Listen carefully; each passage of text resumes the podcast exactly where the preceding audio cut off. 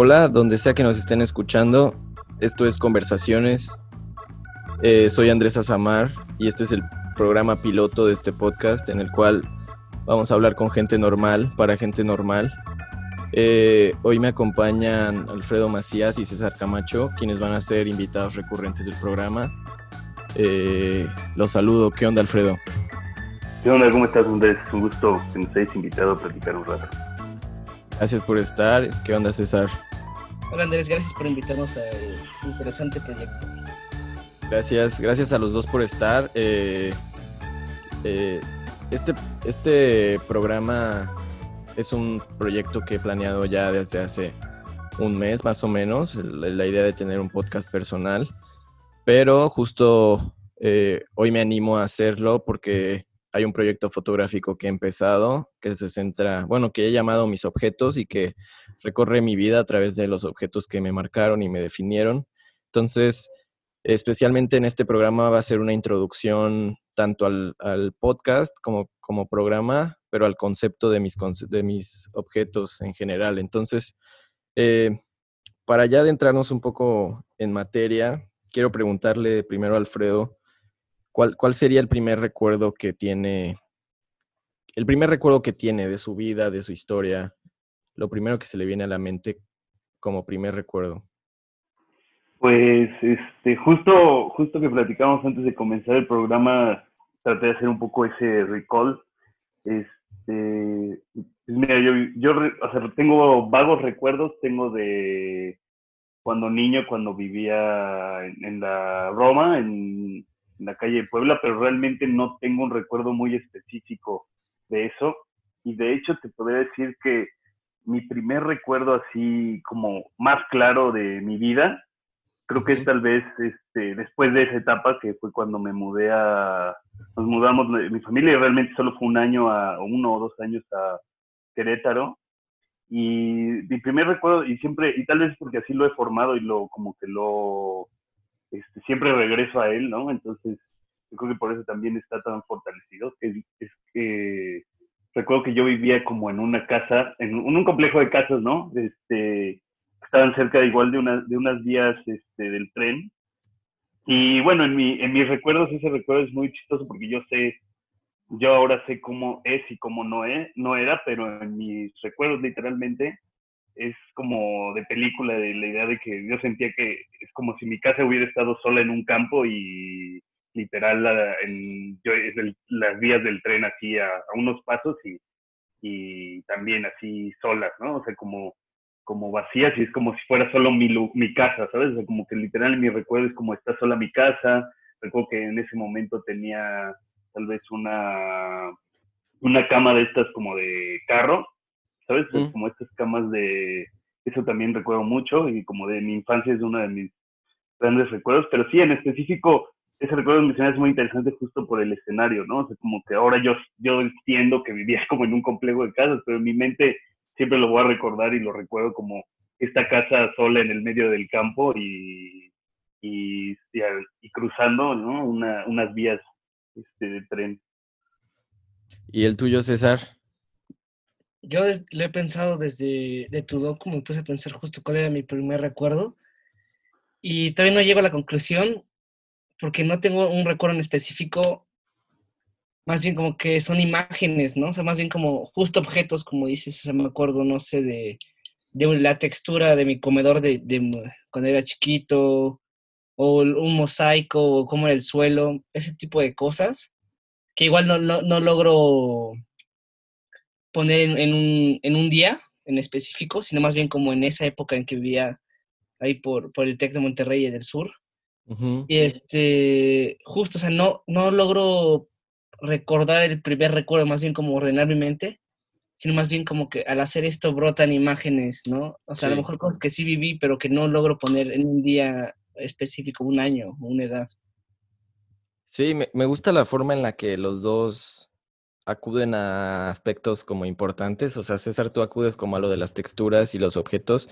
Y creo que justamente esos son desencadenantes de los recuerdos, pero también Alfredo habla de cómo ha revisitado los lugares o cómo reexplora los lugares desde su presente. Y creo que eso también eh, es parte de cómo nos regimos. O sea, eh, también yo les hago esta pregunta, pero en realidad yo no tengo respuesta a ella. Es un poco lo que hace el, el moderador siempre de un programa. Eh, pues la verdad es que mis primeros recuerdos en realidad se trasladan, creo que son un poco racionales, o sea, es, yo, yo sé en dónde vivía y entonces puedo construirme una imagen que en realidad no estoy seguro si es un recuerdo o es una imagen construida. Entonces también es un poco cómo funciona la, mente humana. Eh, Alfredo, ahora tú que, tú que hablabas de, de cómo, cómo sabes que esa, que esa casa que tú crees que era tu casa no es tu casa en realidad. ¿Has podido revisitar recientemente o como en un aspecto más consciente ese lugar? No, es, está chido que lo preguntes porque, o sea, justamente esta como racionalidad que le he dado eh, actualmente es más bien por hablar, o sea, hasta cierto punto pues es una revisita del platicarlo con quien tenía una conciencia distinta en ese momento, que en, en, este caso son mis papás, por ejemplo. Este, pero también en la misma lógica que, creas como en la evolución de, tu pensamiento, te das, cuenta que un lugar no podía ser así, ¿no? Y bueno, hablando con mis papás me dicen, no, pues es que eran varias casas, o sea, había salías y había varios, había un mercado, ¿no? O sea, como que, como que la racionalidad de tu yo presente o tu yo de que fue evolucionando es la que me ha dado esa revisita pero como físicamente no, nunca, nunca he vuelto, nunca he vuelto ahí, o sea, se he vuelto claro a, sí he vuelto a ir a Querétaro, pero de hecho no podría yo como, o sea, necesitaría la ayuda tal vez como de mis padres y así para reencontrar ese, ese lugar específicamente. Sí, pues, o sea, es, es interesante también esa idea de la gente eh, a veces habla de que no hay que regresar a los lugares y también hay muchísimas historias y hay mucha literatura y hay muchas películas de cómo regresar destruye lo que, o sea, destruye la imagen que construiste y te desilusiona, etcétera. Y creo que eso también es interesante. Eh, antes de seguir, me gustaría que diéramos también un contexto. Los tres eh, nacimos a finales de los noventas, o sea, entre 96 y 97, y los tres nos tocó vivir un mundo en el que eh, las cosas de verdad se empezaron a mover muy rápido. Eh, y los noventas eran muy parecidos a los ochentas, pero los noventas casi no tenían nada que ver con los dos miles. Entonces hubo como muchos cambios radicales, repentinos, y de eso vamos a hablar un poco más adelante, pero justo es un poco para eh, contextualizar de la época en la que vamos a estar hablando. Y voy, voy contigo, César, me gustaría como primer punto dentro de mi proyecto de los objetos, hay ciertos objetos de la escuela que, tengo guardados, es decir, eh, boletines escolares, eh, credenciales de las escuelas. Entonces, quiero preguntarte a ti sobre tus, tus primeras experiencias con, las, con la escuela, con, la, con el estudio. Bueno, es muy chistoso. Eh, yo estuve en una guardería de IMSS, cerca del trabajo de mis papás, ahí por la Diana Cazadora. Eh, yo le decía guardería, pero en realidad llegué hasta ahí hasta segundo de kinder. Y según yo, cuando pasé a kinder, o sea, según yo me quedé un genio porque dije, ah, pues nunca tomé primero ni segundo de kinder, sino de maternal me brinqué tercero de kinder, soy genial. Pero en realidad no, o sea, en realidad estaba tomando, o sea, fue maternal, fue primero de kinder, segundo de kinder ahí en la guardería. Y después pasé a tercero de kinder, nunca supe bien bien por qué, ahí en el Manuel Acosta, que de hecho ahí conocí a Alfredo, fue la primera persona que le hablé, es curioso. Eh, y yo nunca supe por qué me cambié hasta ya después hablando con mis papás, fue porque había el rumor de que un, un, empleado que limpiaba los baños de la guardería había tocado a un niño, ¿no? Entonces armó un escándalo y todo, y me pasaron, me cambiaron de escuela, pero yo nunca me enteré de eso hasta años después, yo creo que fue recientemente, o sea, no tendrá más de cinco años que me enteré, ¿no?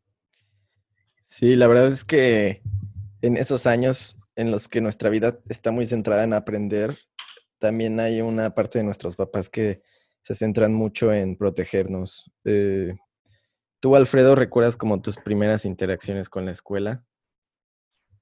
Este, sí, eh, pues igual, como dices, creo que lo primero que yo recuerdo del kinder, igual y es porque yo literal sí entré directo ahí a esa misma escuela, como comenta César, este, del Manuel Acosta, pues es de escuela y recuerdo, recuerdo que donde estaba había como unos este, soldados este, de, como en la entrada, o sea, que, justo como de, papel, o sea, como de cartón, no sé. Y este, y pues eso, tengo recuerdos de que, o sea, tengo recuerdos de ese lugar y más o menos de cómo era. Justo acabando kinder y hacia la primaria, pues cambié de escuela dos años a este, el Colegio México y a esa escuela regresé para terminar la primaria y hasta la secundaria. Entonces, es chistoso esa escuela, para mí por lo menos, este, eh, es como pues, toda mi formación hasta antes de la preparatoria. Entonces, como que además estaba en una misma zona, entonces también implica también la zona donde siempre estaba, ¿sabes? O sea, como los lugares, lugares donde comía, ya sea por por velocidad, ¿no? O sea, como cuando tienes que comer por donde, donde vas a la escuela, los lugares donde comprabas como dulces este, rápido, ¿no? De como saliendo, así como, ah, quiero esto, por la misma papel, las mismas papelerías. Entonces, mi, primer, mi primera relación con esa escuela, pues es esa, o sea, como de el conocimiento también de una zona que además también era cerca en, en hasta cierto punto de donde vivía al principio y también es un buen trazador de los demás recuerdos porque implica seguir, seguir ahí incluso cuando yo ya no vivía cerca de ahí, ¿sabes? Entonces, sí. este, de forma negativa, pues nada más es este como pequeño momento en el que no estuve en esta misma escuela, pero justo construyó de cierta manera mi percepción de la otra escuela como ese refugio, ¿sabes? como a cierto punto. O sea, ya no, tal vez ya no es así, pero en un poco la idea de regresar a, exacto, a un lugar donde ya estuviste antes, siento que es un poco eso, tal vez. Sí, es verdad. Además, bueno, yo recuerdo momentos, eh, recuerdo como que alguna vez mi papá fue con, o sea, nos llevó a algún, a algún lugar y dijo, aquí era mi escuela, aquí era mi primaria, y recuerdo que de niño yo pensaba que cómo se acordaba y cómo, cómo la memoria podía, o sea, yo me preguntaba cómo la memoria podía existir durante tanto tiempo y poder regresar a esos lugares, pero ahora nosotros nos podemos dar cuenta que esas, o sea, esos viajes diarios a un mismo lugar obviamente marcan y permean tu, tu vida y que es fácil, es fácil regresar a ellos, César. Eh, yo de hecho de chiquito me preguntaba mucho, o sea, le preguntaba cosas a mi papá o mamá, como, oye, ¿quién fue eso de tu amigo o lo aquí? Y dice, no, pues no me acuerdo. Y me pareció increíble cómo no se acordaban de las cosas que estaban viviendo, o sea, por ejemplo, yo viviendo esa edad, ¿no? Pero ahorita si me preguntas quién fue mi maestra de tercer año, o sea, tendría que hacer un, realmente un gran esfuerzo para acordarme, ¿no? O de quién iba con mis salón. O sea, a lo mejor me puedo acordar de dos, tres personas, pero no de todo el salón, ¿no? Que y a mí me parecía increíble no acordarse de todo el salón cuando yo estaba a esa edad. Y no me imagino qué va a pasar de 20 años, 40 años después, ¿no? Sí, el, el, el olvido es esta, es esta cosa que parece que es trampa, pero también es una ayuda. O sea, digo, la verdad es que no podríamos existir sin, si no olvidáramos ciertas cosas, porque toda nuestra información estaría mezclada más de lo que ya está. Pero sí, o sea, justo también a eso iba, porque los objetos, así como la fotografía, que a los tres nos gusta, los objetos se hacen, provocan que se desencadenen recuerdos. Entonces, hablando ya específicamente de objetos, me gustaría también que habláramos de eh, los videojuegos. Eh, nosotros, a diferencia de la generación de nuestros papás, nosotros ya teníamos la posibilidad de tener videojuegos en nuestra casa y no eran maquinitas. Y entonces, ¿qué, recuerdos tienen de los videojuegos y de su interacción con, las pantallas? Es la, pantallización del mundo. Eh, César, dime. Pues mira, yo nunca vi televisión, como la canción, eh, y me costaba mucho relacionarme con mis amigos por eso, en el sentido de que yo en la escuela en la que íbamos, como vivía muy lejos y mis papás trabajaban mucho tiempo, lo que hacía era llegar a desayunar ahí, iba a la escuela, salía, comía y ahí hacía la tarea, hacía alguna actividad, no sé, fútbol, básquetbol, dependiendo del día. Mis papás pasaban por mí y lo llegaba a la casa, ¿no? y, luego el tráfico de, de, de donde yo iba a la escuela a la casa eran dos horas. Y ahí fue justo donde entraron los videojuegos. O, sea, antes del, podcast me, puse a pensar sobre los videojuegos y no he tenido una relación muy, muy buena con las consolas en el sentido de que pues yo era de los primos más chiquitos y mis primos siempre me ganaban en las consolas. porque igual no, no, podía, no tenía tiempo de practicar, ¿no? O sea, yo llegaba a mi casa a las 8 de la noche y a las 8 de la noche soy un niño de 6 años. Sí. Pero en cambio las, los, los, las consolas portables, mi primer consola portable fue un Game Boy Advance SP, ¿no? Ajá. El cuadradito. Sí. Y ahí sí pasaba horas jugando, pues las dos horas de regreso. Eh, hablando con mis papás, algún día me dijeron que realmente me lo compraron porque ya no me aguantaban en el auto dos horas, ¿no? Un niño inquieto peleando con su hermana atrás pues eso resolvió el problema. Y estaba pensando igual, o sea, porque ahí sí jugaba con mis primos, ¿no? Pero bueno, antes era muy difícil jugar ese tipo de aparatos de dos, ¿no? O sea, no podías compartirlo. Y desde, los mejores que me acuerdo, ese, ese Game Boy, después tuve el PSP, que todavía conservo, de hecho, y de repente encuentro juegos y me pongo a jugar y desperdicio mucho tiempo. Pero creo que fue, o sea, justo gracias al el Game Boy pude tener una relación con, o sea, con las pantallas y mis amigos, ¿no? Porque, por ejemplo, yo no podía hablar del, del, programa de tele o de las caricaturas porque no las veía, pero sí podía hablar de los videojuegos, ¿no? Sí. ¿Recuerdas qué, qué juegos eran? Sí, me acuerdo que tenía, uno de los que más me gustaba era el Harry Potter Quidditch, era un torneo de Quidditch. Sí. Ese de los que más me acuerdo porque me gustaba muchísimo y me acuerdo que lo intercambié con un amigo por el Kirby. No me acuerdo cuál Kirby era, eso sí. Y me lo perdió y ya me tengo que conformar con el Kirby, pero pues, no, no había sido justo, ¿no? También me acuerdo que había la trilogía de Star Wars, que podías jugar los tres juegos, bueno, las tres películas. También me acuerdo el de Blade Blade, que era excelente también. Creo que es de los que más me acuerdo, porque hasta todavía los conservo de, de repente, ¿no? O sea, porque luego salió el, el SD que yo no lo tuve de con mi hermana, pero luego ya dejó de jugarlo, yo me lo quedé y aquí todavía lo tengo y bueno, de repente igual puedo jugar los, los SP. Ok, Alfredo, ¿tú qué, qué recuerdos tienes de, de, los videojuegos?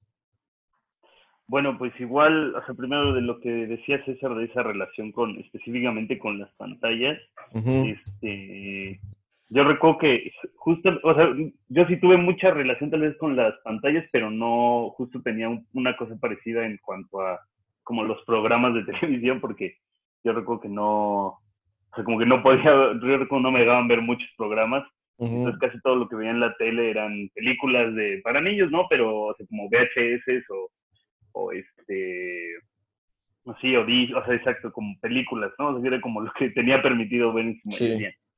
Y es, este, y bueno, este, con los videojuegos, nunca, nunca fui alguien así de muchos videojuegos, pero bueno, también vale, la pena recordar que en nuestra generación todavía nos tocó estas cosas de los tamagotchis, que ya digo, yo no tuve tal vez alguno en algún momento, pero realmente no, no era fan. Nos tocaron todavía estos como mini aparatitos que eran como de Tetris, que tenían ah, varios, pues no sé si acuerdan que tenían varios juegos además, o sea, no solo Tetris. Y justo, justo recuerdo que creo que mi primer consola en ese sentido portable, bueno, consola fue tal vez el PlayStation, que tampoco nunca le entendí bien y tal vez nunca la jugué tanto. Este, luego como portable el Game Boy Advance, pero el larguito. Sí. Era mía porque cuando ya cuando estaba el Game Boy, el cuadradito, recuerdo que ya era de mi hermano casi casi, entonces ya no, yo ya no lo jugaba.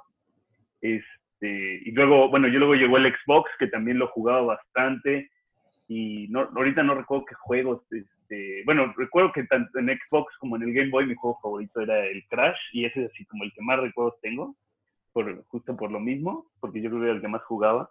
Pero ahora que lo mencionas, y tal vez no entran directamente en la categoría de videojuegos, pero un poco. Justo también antes de comenzar este programa, cuando nos estabas platicando, dije, ah, bueno, voy a buscar algunos objetos que me acordé justo mencionando la parte tecnológica, ¿no? Y era que tenía yo una, era como una, una, cosa que se llamaba Pixer. Y no sé si habían escuchado eso. Era, era como una era como una, una palm, o sea, literal el concepto es que era una palm para niños. Entonces, eh, y como Game Boy, o sea, entonces en algún momento supongo que vi el anuncio y dije, ah, quiero comprármela y por eso me la regalaron. Jugaba mucho con ella, pero literal era una palm, o sea, gordota, era como una, como una cosa gigante y que además estaba en blanco y negro, igual como tipo Tetris, pero grande le ponías cosas como el Game Boy, pero no, o sea, sí tenía juegos, pero eran como juegos que dibujabas, no sé, pero eran literal, el concepto era una pan para niños. Dentro de esas otras cosas que también tuve, porque justo lo estaba buscando ahorita al mismo tiempo, fue una madre que se llamaba este, Video Now, que ahorita sería lo más, justo platicaba por ejemplo con mi mamá, de que yo creo que eso sí se regaló, que ahorita eso sería lo más obsoleto del mundo, porque literal era una, como un DVD portátil que usaba, traía discos de mini DVD, sí. lo ponías y te, o sea, vendían en, literal en las tiendas, de, en las jugueterías, tenían los discos de Video Now, que traían caricaturas, capítulos, o sea, ni siquiera traía, traía un capítulo, cada disquito traía un capítulo de, por ejemplo, yo recuerdo que tenía Bob Esponja, Rocket Power, este, ¿qué más había ahí? Bueno, este, como seguramente los Rugrats, una cosa así, como, como que ese es el tipo de cosas que, que tenía en esa, en esa nave, pero digo, lo, digo ahorita lo estuve buscando, luego, luego ya le pregunté a mi hijo, seguro que los regalé, pero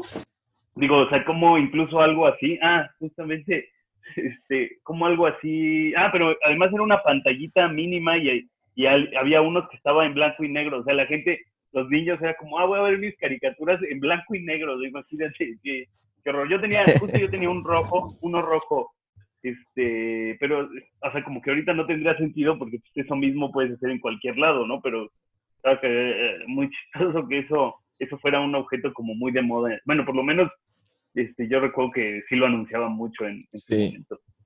Sí, al inicio de tu participación mencionabas como esto de que eh, nos tocó que no nos dejaran ver programas. Creo que, creo que el final de, bueno, el inicio de los 2000 fue una época en la cual la tele se volvió irreverente un poco y como que nuestros papás se comenzaron a, asustar con lo que con los contenidos que estaban disponibles a nuestro alcance. O sea, recuerdo mucho que en las noches pasaban otro rollo y eso era, o sea, aunque mis papás lo veían o mi hermano mayor lo veía, pues para un niño pequeño, pues eso sí estaba prohibidísimo. O sea, ver a Dal Ramones diciendo sus monólogos irreverentes, porque sí lo eran irreverentes, pues estaba prohibidísimo. Pero al mismo tiempo empezaba a ver como unas caricaturas que eran caricaturas en sí mismas, pero que estaban llenas de, doble sentido recuerdo que a mí me, no me dejaban ver Rocco, esta caricatura de Nickelodeon de,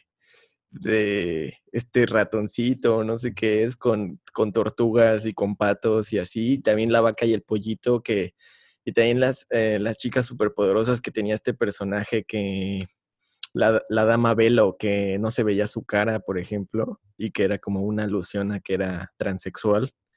Entonces, como que eh, ¿Qué, recuerdos tienen ustedes, eh, hablando de pantallas, pero de, caricaturas o de películas que marcaron nuestra, nuestra generación? César.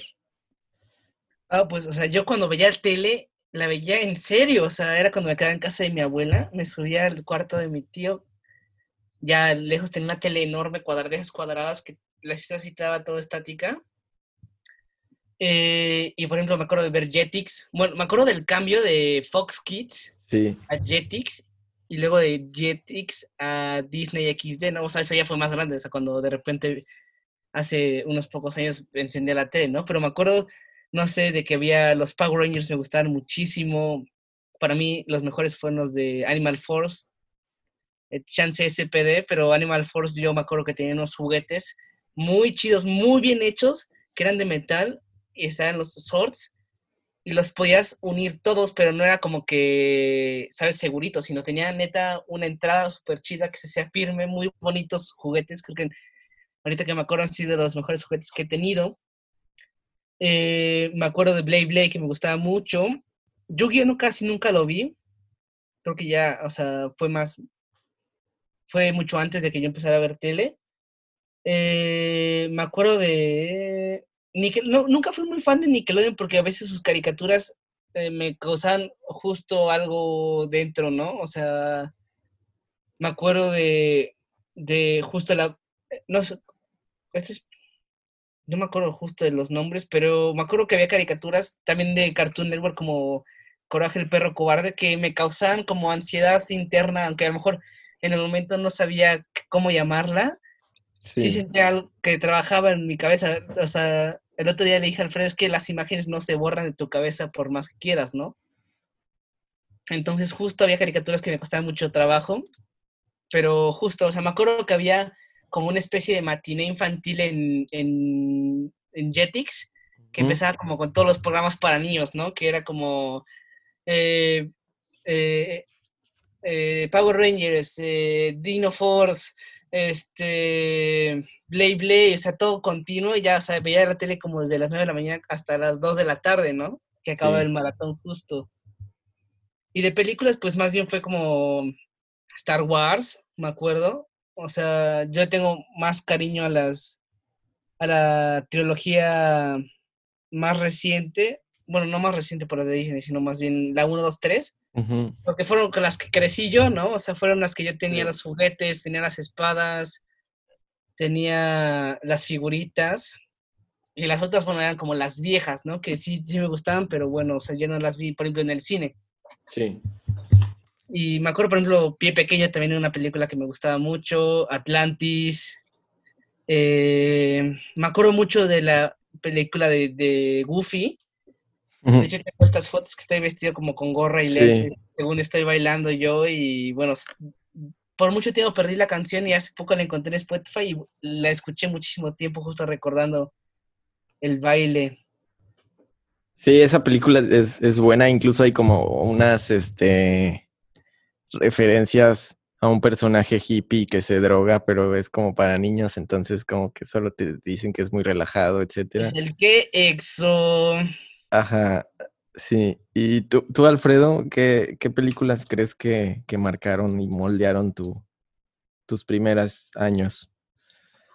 Pues este, pues bueno, como te decía, yo por ejemplo tengo este, bueno, no es conflicto porque la verdad no, tampoco es como que me interese ponerme al tanto, pero este tema como de desfase tal vez generacional con mucha gente que, no sé, que sí habla de, no sé, haber visto, por ejemplo, Dragon Ball sí. Este, y toparlo y verlo siempre y planeta yo nunca lo vi justo porque no, no me dejaban y en algún momento fue como, oye, que, este, ven esa serie y yo quiero verla. Este, y yo, planeta no, nunca la vi porque no me dejaron y ya cuando tal vez pude haberla visto, no, no, no tenía mucho interés.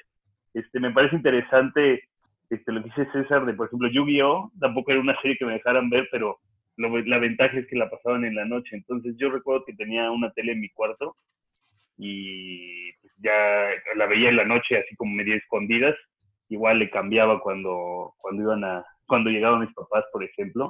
Ah, bueno, yo tengo, yo tenía un, yo tenía un tema de niño, este, no sé si, según yo era común, pero a mí me pasaba que yo no podía dormir si no dejaba la tele prendida.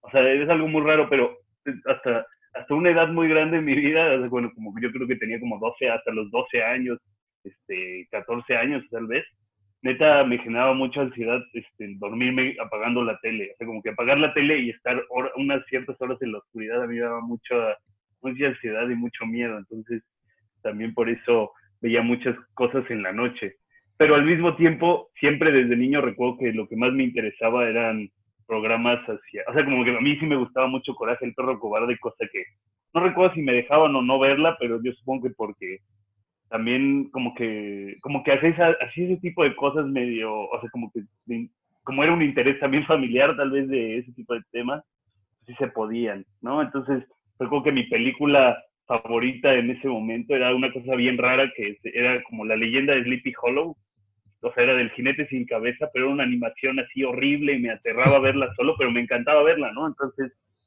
después de mucho tiempo, de hace poco la busqué otra vez en internet y ahí está y es horrible, o sea, es una anima es como de las primeras animaciones toda computadora, o sea, no sé, ese tipo, ese tipo de cosas es lo que, es lo que recuerdo.